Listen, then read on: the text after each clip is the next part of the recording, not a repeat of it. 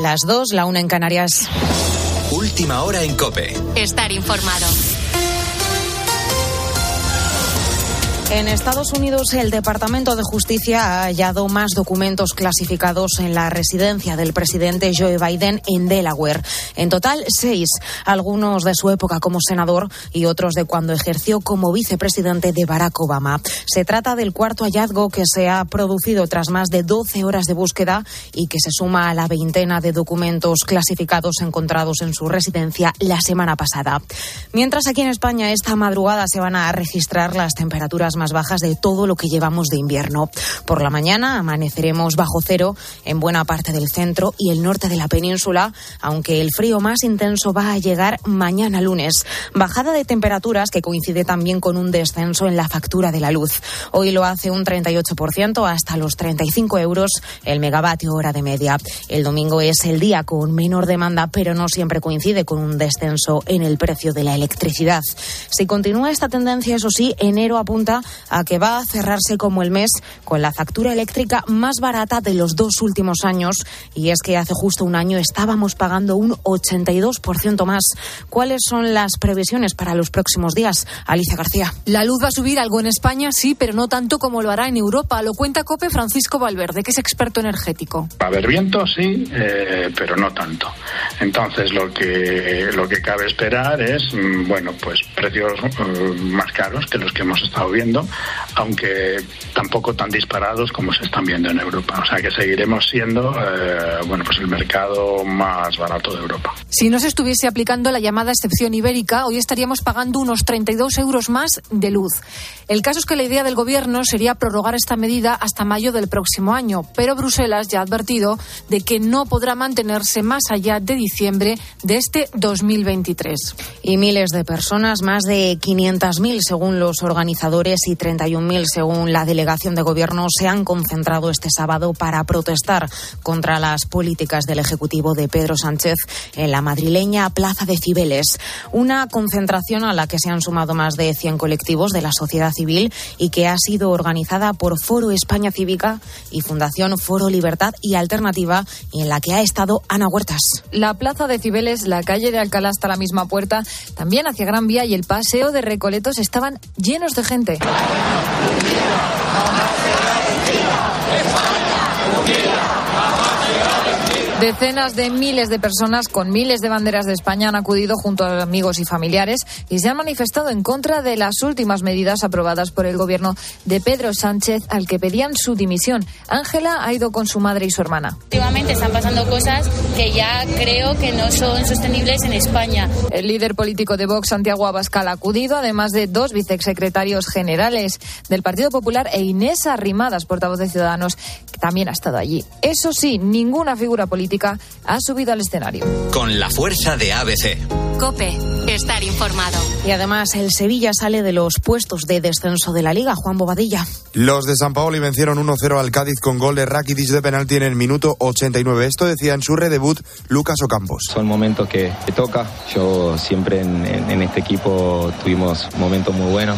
El mismo campeonamos una vez y volver en esta situación eh, es diferente, pero nada, yo que tengo un cariño especial con esta, con esta gente, con este club, me motiva mucho intentar salir, salir de, este, de este momento tan difícil.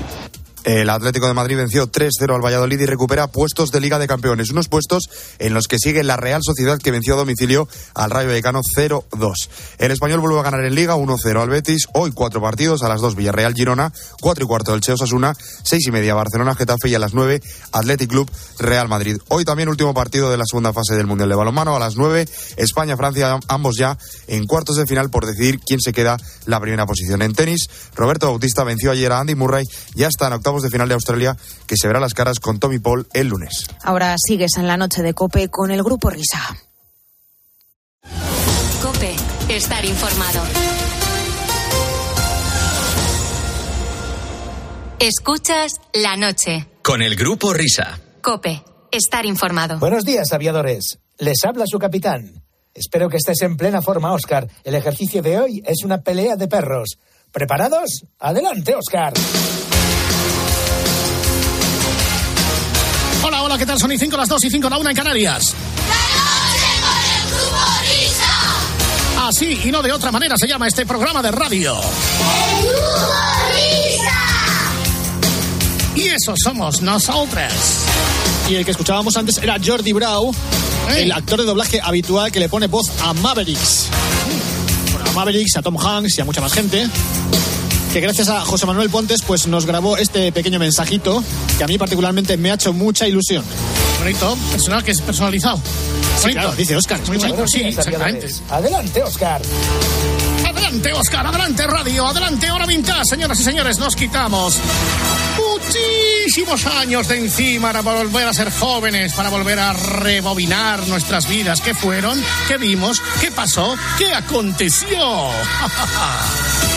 Con nuestra batalla de los planetas. Para papá.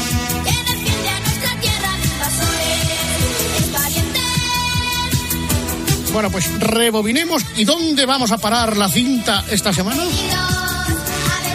Bueno, pues eh, desde el pasado mes de octubre, eh, que nos dejara el magnífico Claudio Biern, eh, el alma mater de la primera distribuidora y después productora de dibujos animados BRB, hemos venido revisando una hora las series que formaron parte de su catálogo. Aunque nos hemos saltado alguna, porque por ejemplo La llamada de los gnomos o El retorno de Atacán eh, no fueron especialmente, no sé cómo decir, es que segunda partes no fueron buenas y además es que no nos pillaron un poco más mayores ya. Mm. Vamos a hablar un poquito de, de una de las series que, que tampoco es de las más conocidas de- del catálogo de BRB, o por lo menos para nosotros no pertenece al grupo de las mitiquísimas. Seguramente sea porque ya nos pilló más mayores, pero es que así tenemos la excusa de poder eh, poner la banda sonora de esa serie que la verdad es que era una auténtica delicia. Las mil y una Américas, América. La serie es Las Mil y Una Américas, claro.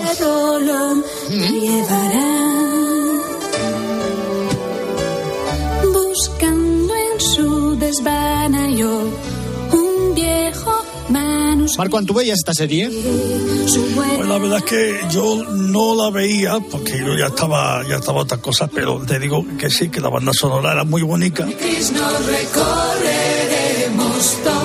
Esto me suena a mocedades, ¿no? Es que son mocedades los que están cantando. Lo que pasa es que la voz solista en este caso es, eh, no es Amaya, es Bejerano. Ana Bejerano. Pero hablamos dentro de un rato de la banda sonora si quieres. Sí, sí, sí. Porque para eh, contar los orígenes de esta serie nos tenemos que remontar al año al loro, 1981, que es cuando Sevilla se ofrece para ser sede de una exposición universal. Y este es un evento que se celebra en distintos países, me parece que es cada cuatro años, en plan happening, donde las naciones eh, presentan avances tecnológicos, eh, se hermanan los países, hay intercambios culturales, etcétera, etcétera. Bueno, pues Sevilla se hizo con la organización de la sede para la Expo del año 92, que precisamente coincidía con el quinto centenario del descubrimiento de América. Pero bueno, España eh, hizo entonces lo que hace siempre, que es montar un chiringuito al respecto. Evidente, porque no somos tontos. Claro, dice aquí eh, tenemos aquí que estirar el chicle, pues lo estiramos. Bueno, más que estirarlo, lo que había que hacer era colocar a toda la gente, a todos esos amigos. Algunos colocaron, ¿eh? Sí, sí, Sí, sí, es que además el chiringuito fue bastante popular. Se llamaba la Comisión Nacional para la Conmemoración del Quinto Centenario y esta comisión, eh, en teoría, se encargaría de regular, preparar, coordinar eh, los eventos destinados a la culminación del quinto centenario del descubrimiento de América en la Expo de Sevilla 1992. Bueno, pues como parte de, eh, de esos trabajos conmemorativos, esta serie de dibujos animados fue uno de ellos. Eh, no sé si os acordáis, pero justo antes, los años anteriores, tanto a los mundiales de, de Barcelona 92, a los mundiales, no, perdón, a las Olimpiadas de Sí, Barcelona 92, a los Juegos Olímpicos y a la Expo del 92, nos estuvieron dando la turra con el tema del 92 bastante, bastante por televisión, sí, medios de señor. comunicación, etcétera, etcétera. O sea, era, era como un bombardeo. Bueno, esto fue en el 81, perdona, los juegos los concedieron en el 86, pero acordaros que eran los juegos, la Expo y el AVE. Y el AVE, bueno, a Sevilla. El AVE a Sevilla se construyó precisamente para como parte de la infraestructura que se tuvo que, que erigir eh, para sostener todo el tema de, de- de la Expo. Bueno, pues estos dibujos de- animados, como decía, formaban parte de toda esa turra que nos estaban dando eh, durante los años previos a estos acontecimientos importantes para España. No sé si realmente fue una idea de Claudio Piern, me imagino que sí, porque conociéndolo y, y- visto lo que había hecho en otras ocasiones, por ejemplo, con el tema de Naranjito y el Mundial 82, a lo mejor fue él el que se presentó eh, en las Presentó allí y dijo, oficinas. mira, tengo este proyecto, eh, como he visto que tal, a ver si cuela. Entonces, pues seguramente, sí, a mí me suena que podría haber sido Claudio bien. Sí, sí, sí. Sí, pues consiguió pues eso, que le comprasen la idea de, de una serie que al final nos la acabaron estrenando en televisión española el sábado 20 de octubre de 1990 en el horario típico de las series de dibujos animados que es después del telediario y antes de la película del, sábado tarde. Estamos hablando de dos años antes incluso de la, de la Expo, que ya estábamos en el año 90 aguantando la turra del quinto centenario. ¿eh? Madre de amor.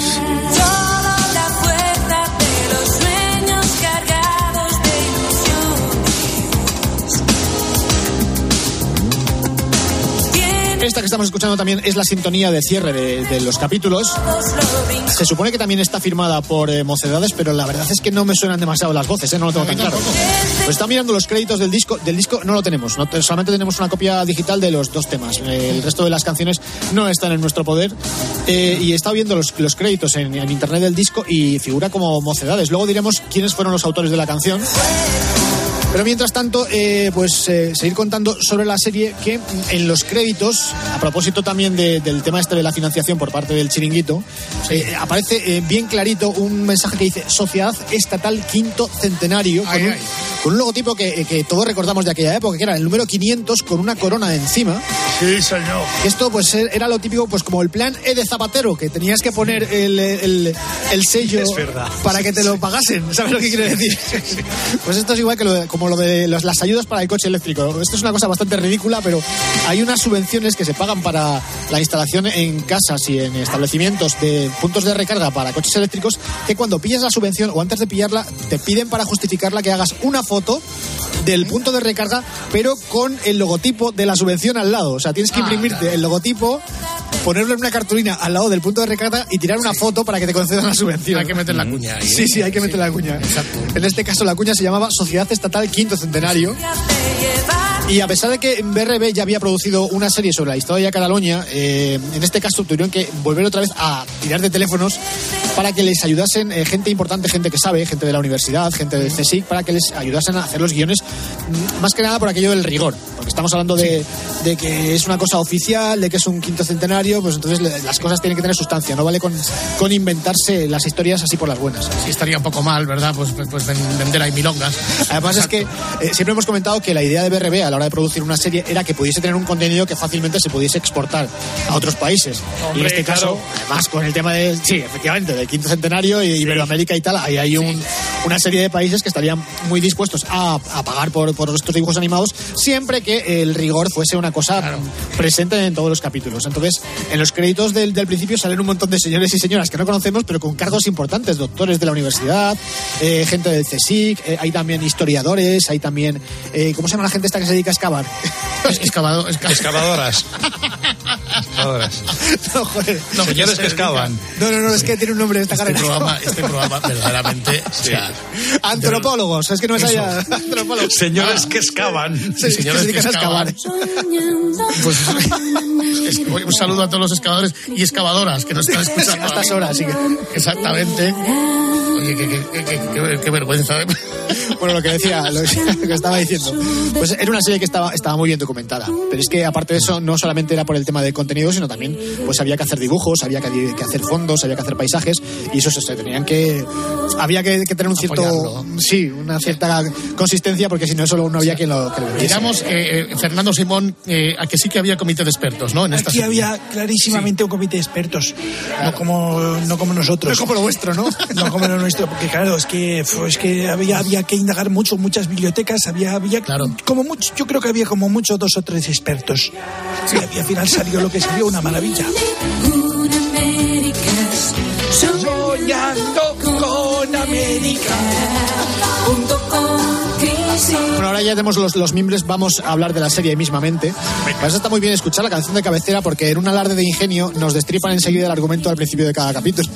O sea, si te das cuenta de lo que dice la letra, escucha. Nombre de la serie. Con Soñando, ¿eh? Ojo.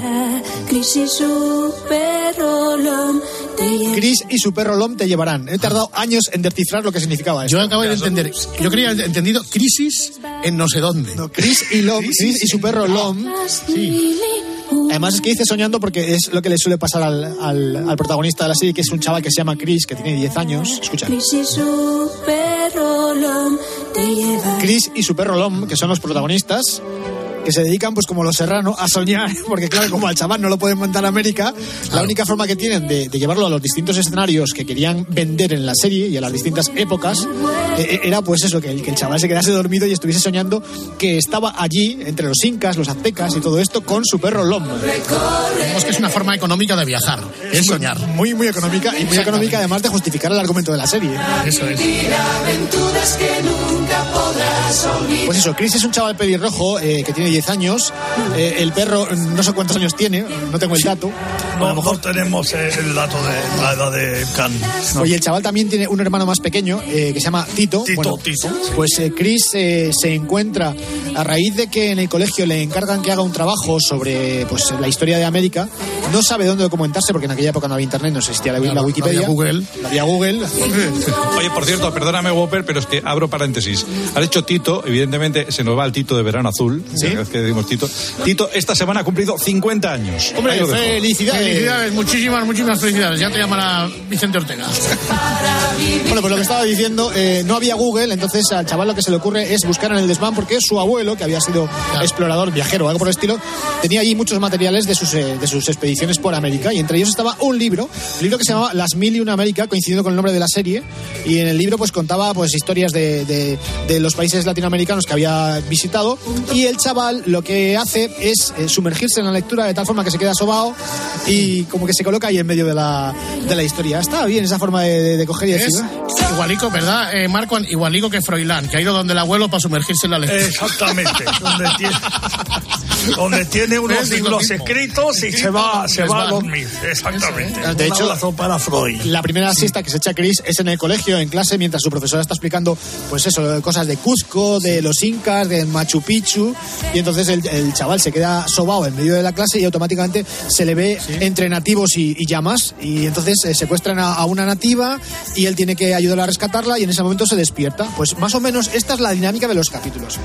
¿Cuál es el problema? Estos capítulos son un poco pasarela de conceptos. Es decir, como tienen que tener ese rollo didáctico de las series de BRB más ese rollo didáctico de, oye, hemos cobrado aquí una subvención y tenemos que contar ciertas cosas, pues eh, entonces los capítulos son un- una pasarela de, de- de conceptos que al final eh, la única forma de darles un poco de, de hilo dramático es colocar al chaval en medio de las historias y provocar una tensión artificial tipo, pues han secuestrado a alguien, Que pase algo. exacto. alguien Claro. necesita nuestra ayuda, tal. y mientras tanto, pues mira, te digo, esto es una pirámide, esto se llama, en este idioma se llama tal, esto es una flauta de pan, esto, ¿entiendes lo que quiero decir? O sea, Sí, exactamente. pues, de alguna manera, pues desarrollar eh, conceptos elementales, pero pues, por, no para que el hecho que se te queden para hacer memoria, pues que por lo menos sea divertido y pase algo. Sí, pues ya te digo una cosa, no lo consiguen. ¿No? No lo la verdad- consiguen. ¿Lamentable? No, la verdad es que es que es un poco lamentable porque te das cuenta de que está todo como muy forzado. O sea, ya para empezar, el argumento de que el chaval se quede dormido cada dos por tres para poder situarlo en la muy malo. tal es vale, la primera vez bien, la segunda tal, pero ya toda la serie es un poco Durmiendo, demasiado, ¿no? Pero siempre se queda dormido en clase. Es, es que no lo sé, no, no, no. en el No primer- había presupuesto en el para más. En el primero se queda dormido en clase, pero luego en el- a partir del, del primero, eh, normalmente suele ser que su hermano pequeño le, co- le hace una consulta y él lo que hace para responder a su hermano es acudir al libro y a partir de que acude al libro es como que se sumerge en la narrativa Bien, y, ya- pues. y aparecen ahí ya el perro y el, y el chaval, pues eso, entre, entre andinos que además no se mosquean en absoluto por ver a un chico pelirrojo con deportivas, pantalones vaqueros ahí en medio y los otros ahí con las llamas, ¿sabes? O sea, que no... Que lo primero que haces cuando ves al crío es sacar una navaja al bacete para... Para cortarle defenderte, porque gata. tú, ¿qué, qué- qué hace este No, señor aquí? Ven aquí, además, hombre, ven aquí, Lo chaval. bonito es que el hermano, el hermano te consulta y tú le puedes poner, espera un momento que he hecho una cabezada y ahora te respondo. No, pero es que aparte de eso, yo es que en el, en el tercer capítulo lo que habría hecho sería endosarle el libro al hermano y dices, mira, te lo lees tú. Te lo lees tú, Claro, pesado. Me dejas aquí en paz porque estoy todo el día hablando del Templo del Sol, de Alicora, de Cuzco, de no sé qué, de Tenochtitlán y de los dioses. Pues, Eso, ya lo que te digo, pasarela de conceptos, que eso para la gente joven, para los chavales, pues era un poco, un poco aburrido. Vamos con, más detalles técnicos de, la serie. Eh, como comentaba antes, eh, las- los guiones se hacían aquí en España, pues un equipo de, de gente de los excavadores, la, la gente de la, la gente de CSIC, la gente de, de la universidad que se encargaban, pues eso, de darle el rigor necesario. La preproducción se la endosaron a una empresa que se llama Tutilimundi, que estaba en ese momento Tutilimundi. estaba en ese momento haciendo el retorno de D'Artagnan, dibujos bastante pelagreros, sobre todo Bastante lamentables. Sí, sí, comparados con los primeros eran bastante, bastante lamentables. Yo no sé si era una cuestión de presupuesto o de por qué. Y luego la animación, de nuevo, la mandaron fuera a Wang Films Productions. Wang Films Productions fueron los mismos que se encargaron de animar eh, Mortadelo y Filemón. Que cuando hablamos de ello, no sé si os acordáis que dije que el mismo Ibáñez se encargó de calificar eh, la animación como trabajo de chinos. Bueno, Sí, pues, correcto. En este caso no fueron a China, se fueron a Taiwán. Taiwán. Para hacer los, los dibujos. ¿Cuál fue el resultado? A ver, vamos a ver. Animar algo histórico eh, que requería mucho detalle en, en los fondos, en los personajes, en los paisajes, en la ropa. Y además, animar eh, personas no es lo mismo que animar a D'Artagnan o animar a Naranjito. Claro. Porque si D'Artagnan y y Naranjito se mueven poco, no pasa nada. Porque no tenemos una referencia real para, para poder compararlo. Como animas a Moctezuma. Claro, es que. ¿Cómo no? ¿Cómo animas a las personas? Para empezar al personaje. O sea, lo puedes animar, pero obviamente eso necesita pasta. Ese movimiento hay que, hay que pagarlo. El, el as- el aspecto real, darle el aspecto real, lleva más trabajo, lleva más animación que, pues lo que decía, que, que animar a, a, a que al fin y al cabo no tiene prácticamente gestos en la cara o son bastantes menos que los que tiene una persona. Pero aparte, es que el tema de eh, las mil y una Américas eh, tienen mogollón de trabajo detrás, de, de, pues, de la ropa de la gente, eh, los utensilios.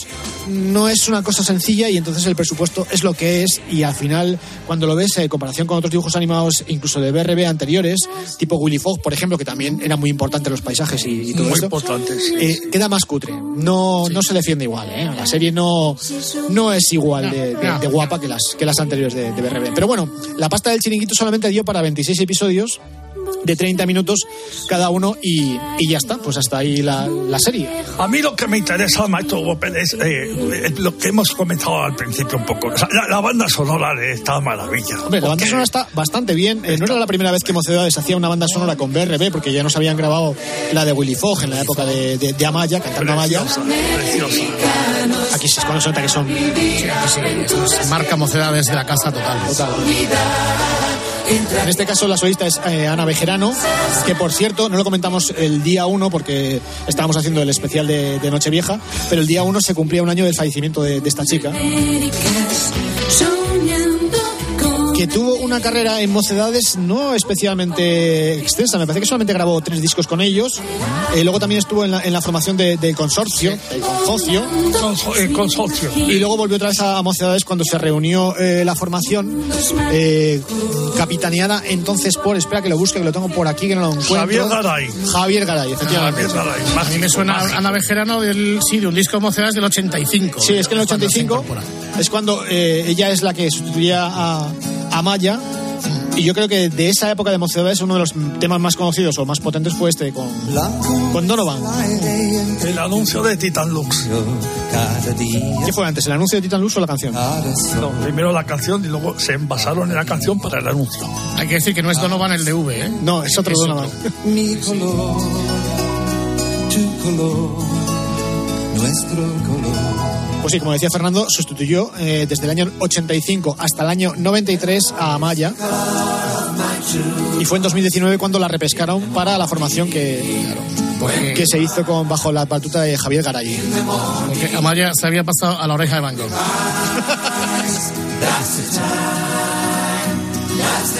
De hecho, el mismo Javier Garay eh, firma la composición de este tema de las Mil y Una Américas. Las mil y una Pero, ¿sabéis quién es el autor principal de esta canción? Vais a flipar. Perales. No.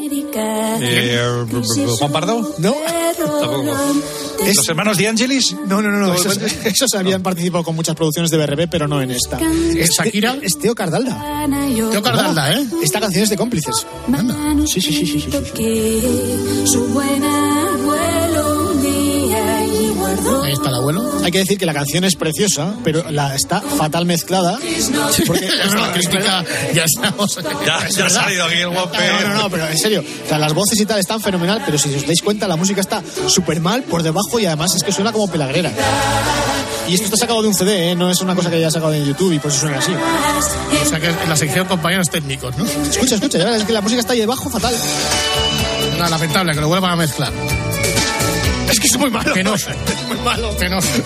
Oye, fueron muy cucos los de BRB a la hora de plantear los, eh, los guiones de, de esta serie, porque se limitaron a hacer solamente un repaso de los pueblos americanos en la época precolombina y antes del descubrimiento. Porque claro, tú imagínate si le pones una serie a los niños en los que tienes que explicar quién era el Frente Sandinista No, no, sí. o, o, por ejemplo, quién era Pablo Escobar. o sea, pones ahí a Chris y al perro perseguidos por los narcos. Perseguido, sí. de verdad. No, y además es que de esta forma también eh, como que no se metían en, los, en las historias de eh, qué podían pensar los, los pueblos americanos eh, de los comentarios que se podían hacer a raíz del descubrimiento y de lo que podía ser una apropiación colonial. Además, lo que, es el, lo que es el descubrimiento en sí, ya tenéis el nuestro, que dura 12 minutos y ahí explica pormenorizadamente cómo se hizo.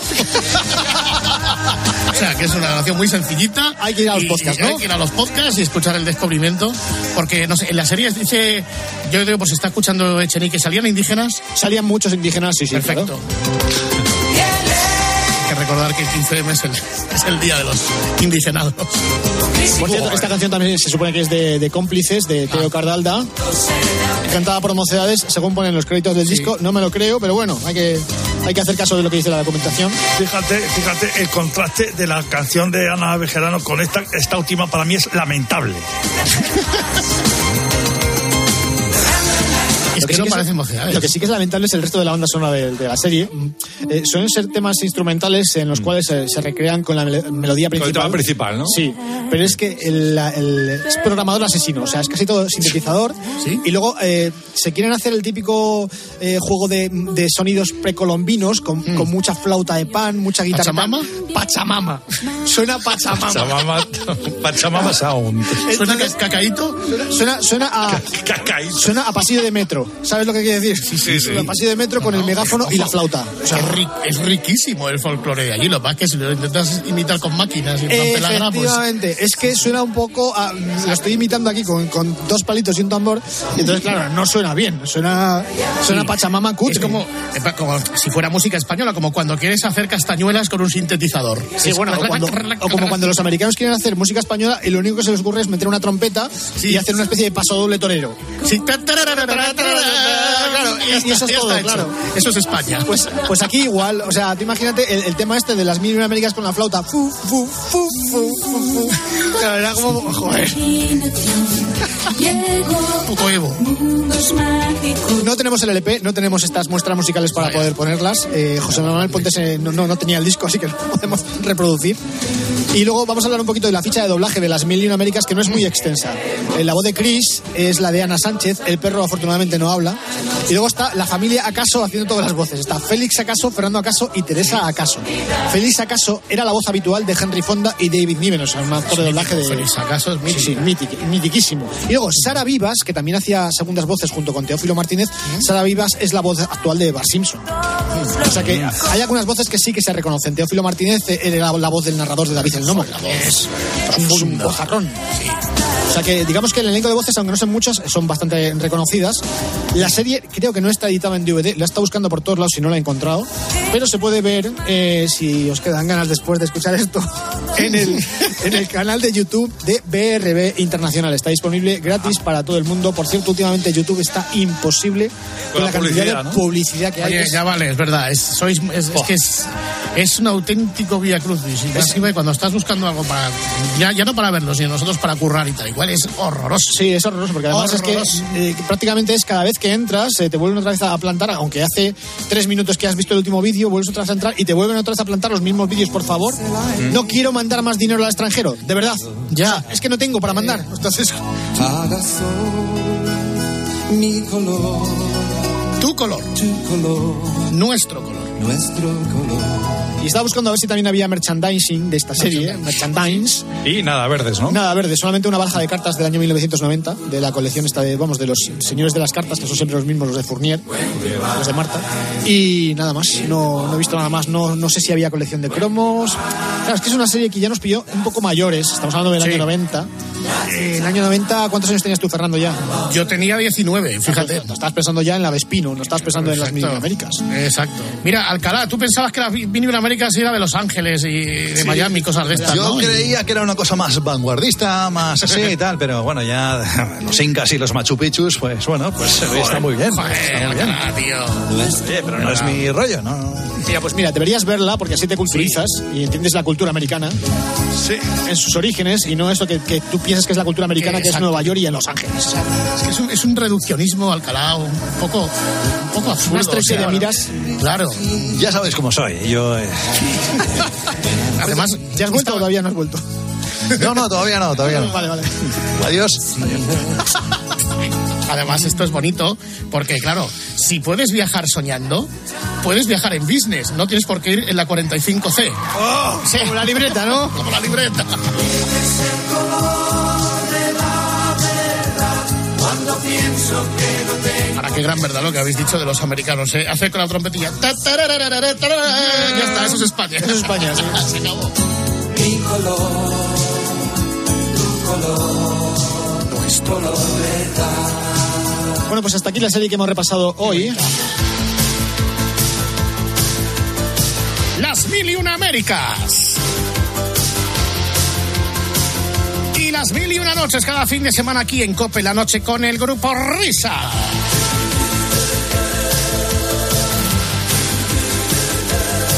Estamos haciendo camino en la madrugada de este 22 de enero. Estamos recordando, estamos en la hora vintage. open up.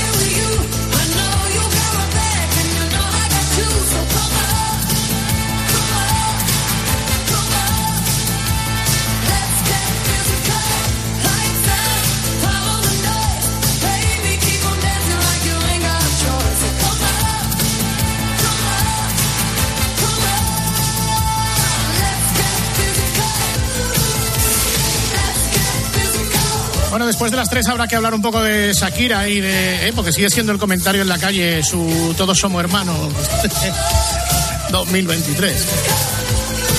Pero antes habrá que hacer alguna cosilla. Primero esto. Hacemos un descanso mínimo en el camino y continuamos. Grupo Risa. La noche.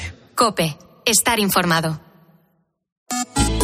¿Y tú qué piensas? Escríbenos en Twitter en arroba cope y en facebook.com barra cope.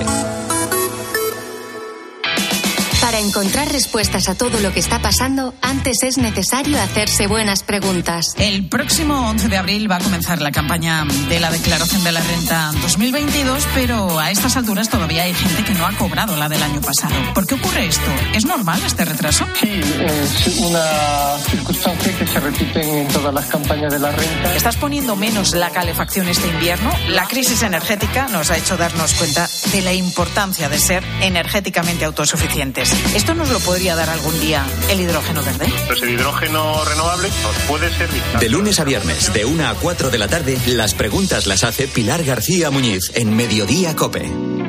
Par o impar, rojo o negro, low and play o low and play. Ven y siente la emoción de la ruleta en directo con crupieres reales sin moverte de casa. Regístrate en lpcasino.es y deja que la suerte haga el resto. Rápido, seguro y fiable. Dale al play con lpcasino.es. Solo para mayores de 18 años. Juega con responsabilidad. Escuchas la noche. Con el grupo Risa. Cope. Estar informado. Bueno, pues nada, acaba la hora vintage. No ha acabado, ¿eh? Porque estábamos con las mil y una Américas, pero tenemos a alguien más que recordar hoy o algunos... Sí, hombre. Sopa de amor, sopa de amor, camarero, sopa de amor, señor. Bueno, estos que estamos escuchando son Antonio y Carmen, eh, los hijos de Rocío Durcal y Junior. Eh, hicimos sobre ellos un monográfico allá por el mes de septiembre del año pasado, o sea, un monográfico que yo estaba deseando hacer porque eh, siempre hemos comentado mi patente amor platónico por Carmen Morales. eh, Se remonta a los años de, de juventud, de, de colegio casi. O sea, que nos va a clavar de cuajo y Totalmente. vamos a meter un bonus track, ¿no? No, vamos a meter un bonus track por una razón. Es que esta semana eh, nos ha mandado un gran amigo nuestro oyente eh, que está en Japón. ¿En Japón? En Japón. Eh, Ignacio Balo ha tenido a bien mandarnos un disco que nos faltaba de, de Antonio y Carmen en japonés. Pero vamos a recordar antes, esto lo contamos en su momento en el monográfico, que cuando tenía Antonio 7 años y Carmen 11, allá por el año 1981, se les acercaron dos productores, Julio Seijas y Luis Gómez Escolar, y les propusieron a sus padres, a ellos no, claro, la posibilidad de grabar un disco infantil.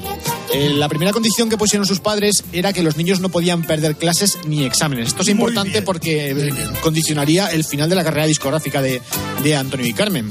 Ellos estaban encantados con la idea y este tema que estamos escuchando, el Sopa de Amor, se lanzó en el año 1982. Forma parte de un LP que tenía 10 temas que estaban compuestos por estos señores, por los productores, pero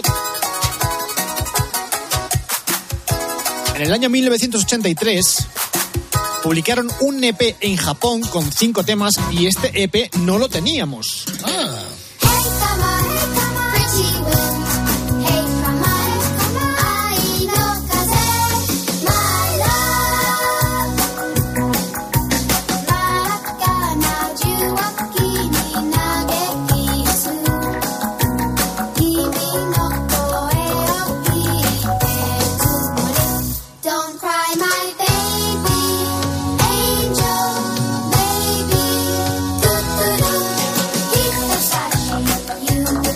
A mí hasta donde me llega el oído da la sensación de que está cantado en inglés y en japonés. ¿eh? sí, yo creo que My Baby suena mucho a inglés.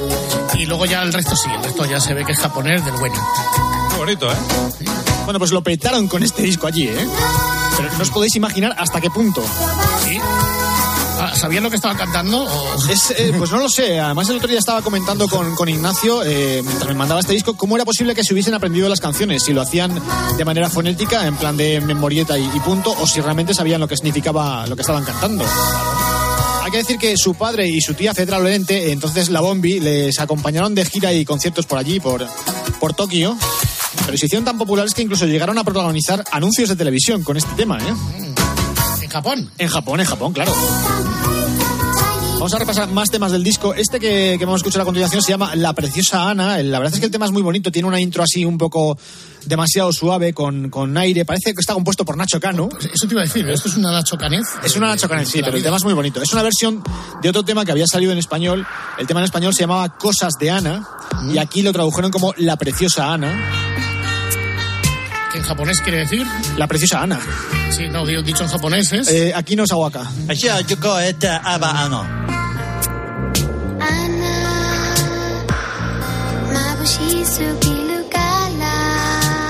No digáis que no canta bien.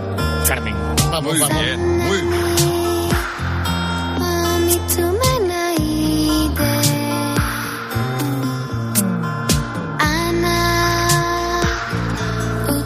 she's so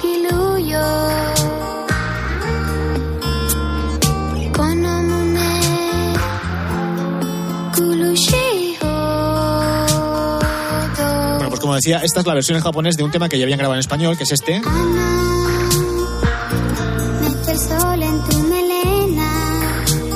Si no soy cana es la misma. Y la que canta también.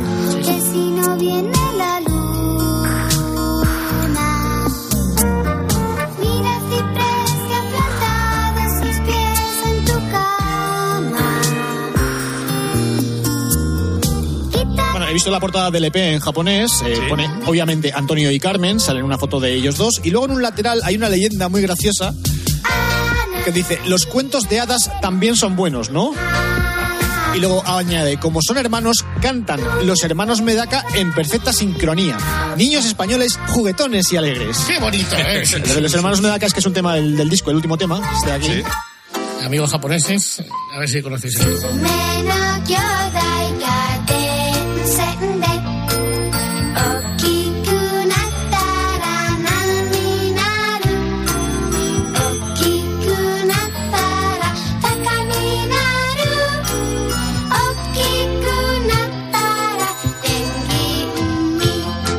Esto tiene un mérito importante. Yo sería incapaz de cantar esto así.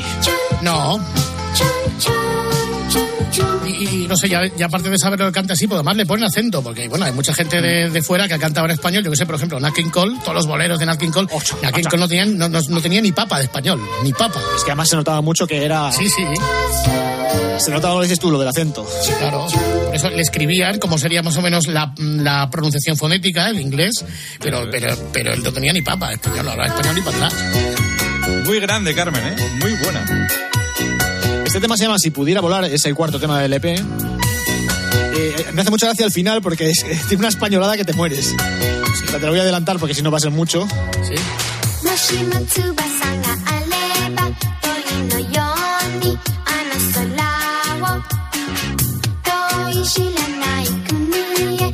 Voy directamente al final ya. Vamos allá. España. ¡Olé! Ahí, ahí queda eso. Ahí queda eso. Vale, y este es que es otro de los temas también, la leyenda, la leyenda de la manzana. Rápido. ¿eh? Alcalá no va de Apple, ¿eh? No, no, no. No, ya, ya. Es, es, del 82.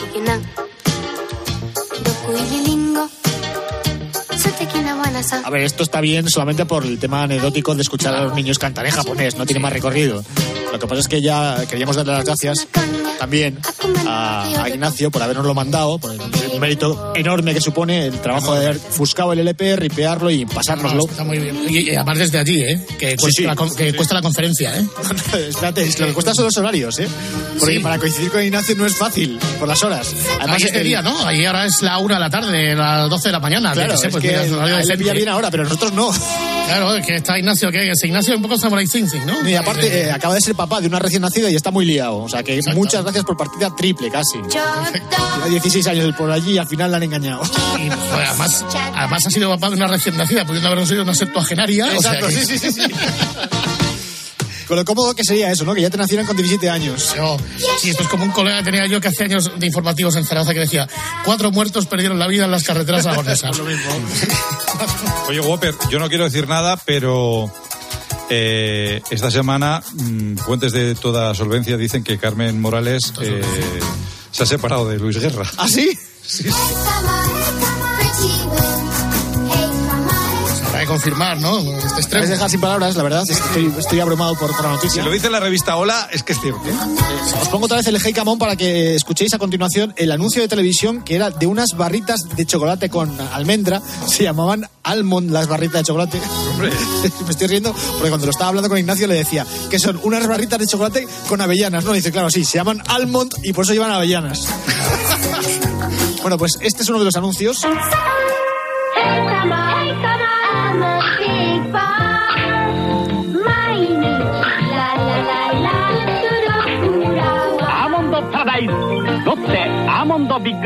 Ojo, no es que canten la canción del anuncio, es que protagonizaban el anuncio ellos. físicamente. Salían en el anuncio. Y luego también hay otros anuncios de Almond de los años 84 y 86, pero la música no está incluida en el disco y siguen siendo ellos todavía los protagonistas. 粒よりのアーモンドが丸ごとぎっしりビッグなビッグな美味しさです La verdad es que es muy gracioso verlos, ¿eh? Nos queda el último anuncio de Almond.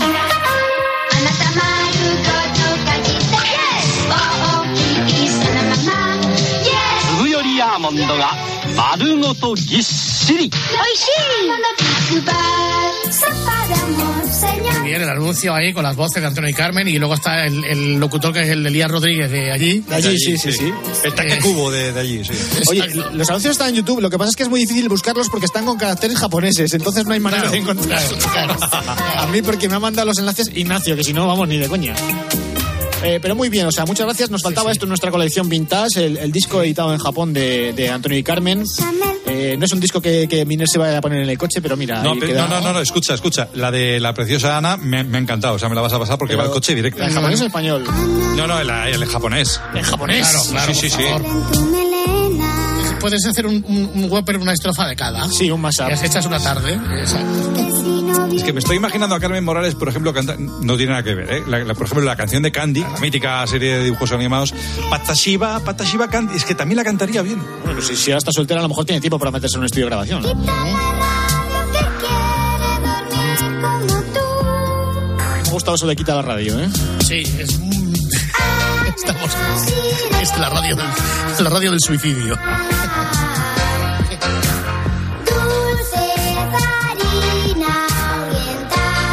Por hoy y hasta aquí, Antonio y Carmen, vamos a cambiar de tema radicalmente, ¿eh? Vale.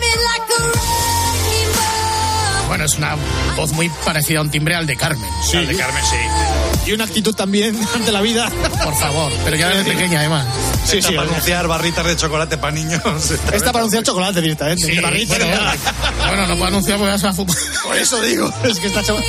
Bueno, día cuando estábamos eh, preparando estas cosas, estaba comentando con Miner y a Miner me decía, sí, que a mí esta chica me gusta mucho y a, a mí también me gusta mucho cómo canta, pero es que yo a ella particularmente es que me da repelús. Lo que pasa es que yo tengo el, eh, la imagen de, de la Miley Cyrus, eh, Hannah Montana de hace muchos años. Claro, de esta. Ahora, pero ahora está tatuada, eso a mí no me gusta. ¿no? Bueno, Fernando no tiene ni idea de lo que vamos a hablar. Eh, no, más bien no, pero me lo pero puedo imaginar. Bueno, pues va un poco en el estilo de lo que hemos Rollo estado- Shakira, ¿no? Un rollo Shakira, sí, es lo que iba a decir. Esto- esto- llevamos toda la semana con el tema de Shakira y de Piqué, pero también en Estados Unidos ha sido bastante movida el tema del estreno del nuevo single, del nuevo disco de Miley Cyrus. El disco eh, que se estrenará en el próximo mes de marzo, si no me equivoco. Ya tiene un single de adelanto y el single se llama Flowers.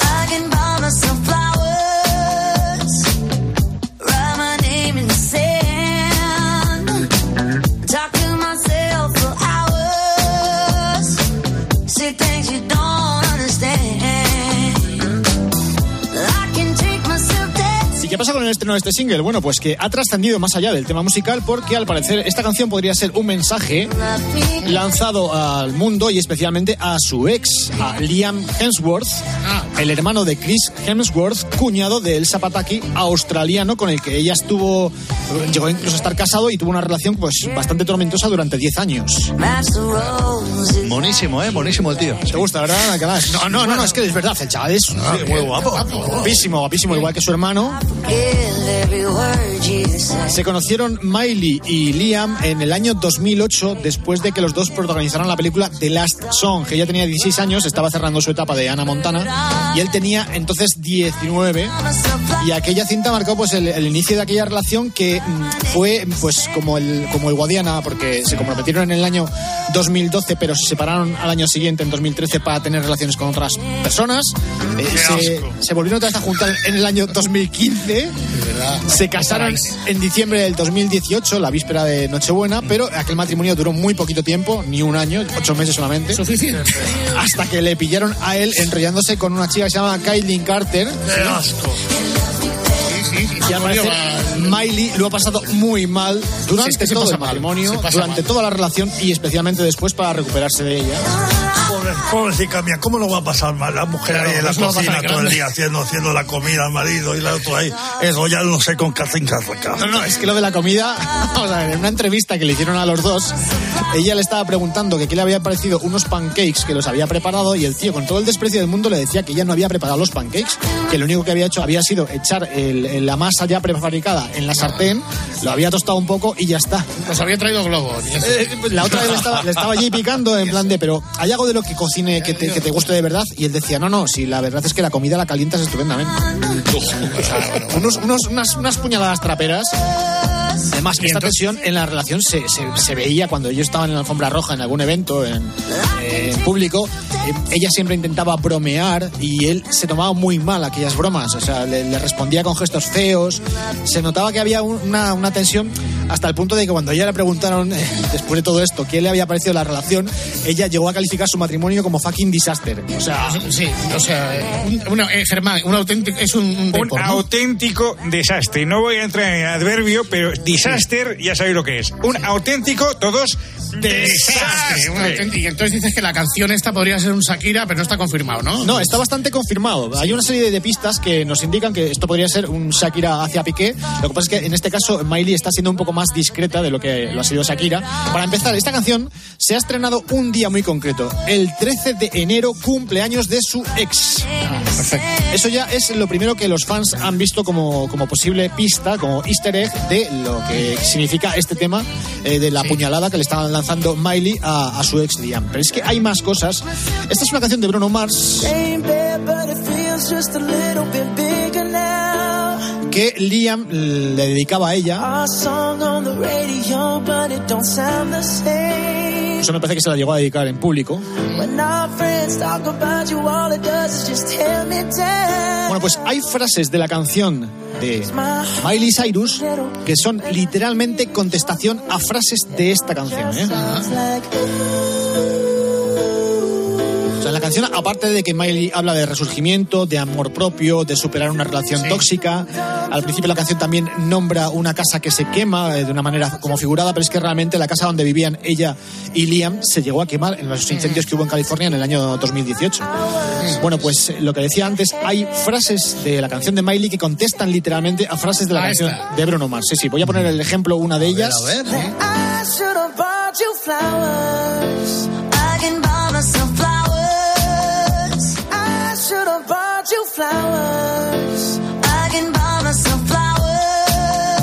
Bueno, ahí está. Eh, Yo te compraré flores eh, y ella dice, yo me puedo comprar mis propias flores, pero no es una, es que son unas cuantas. Esta es la segunda.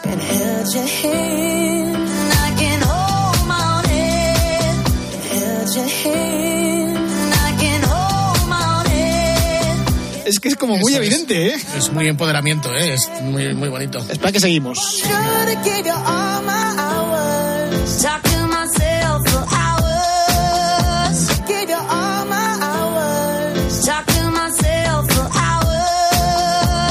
Además están las dos canciones en el mismo tono. Yo creo que eso ya también está preparado un poco Sí, como sí, para que se puedan superponer. Debe haber una cuestión preconcebida ahí, ¿eh? Pero la última todavía es más evidente. ¿eh?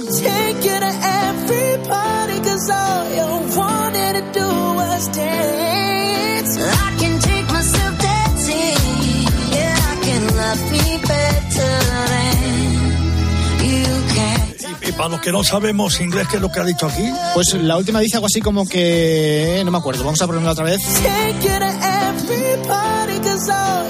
Ah, lo de las fiestas y bailar.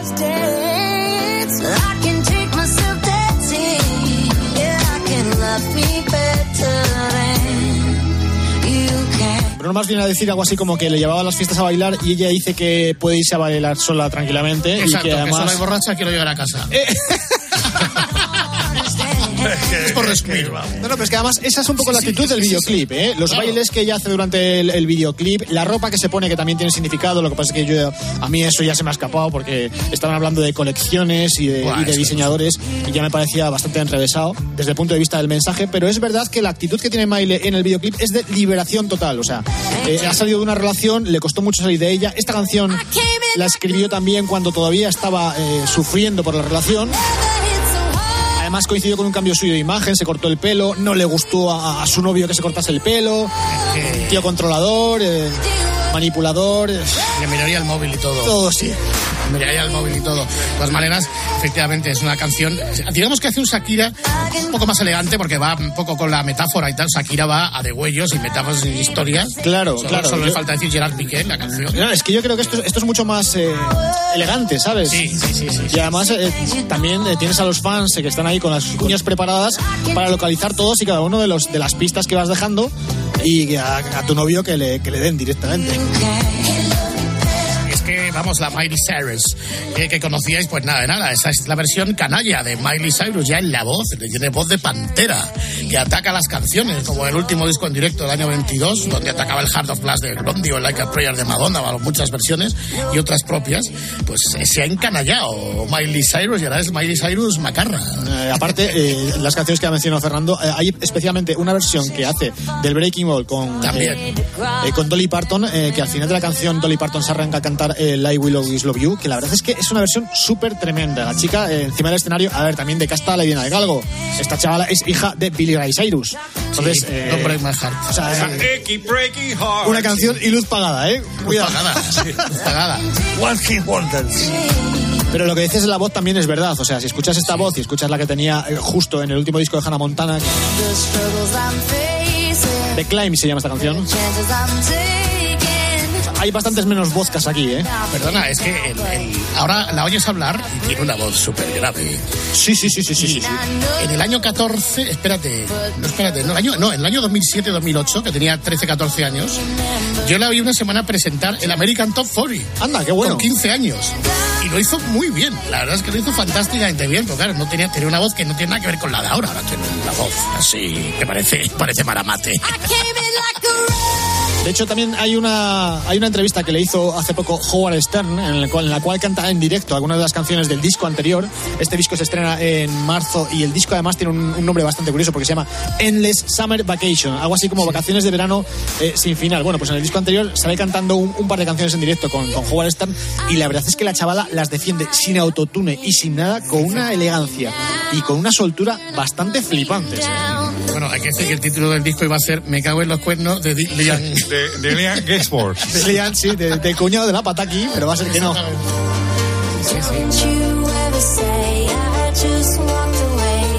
will. Bueno, pues hasta aquí el, el, digamos el salseo de la semana. Sí, sí. está muy bien, muy bien.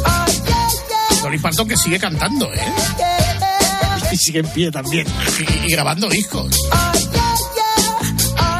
Bueno, transmite la cadena COPE. Ahora vamos a escuchar las apasionantes noticias de las tres.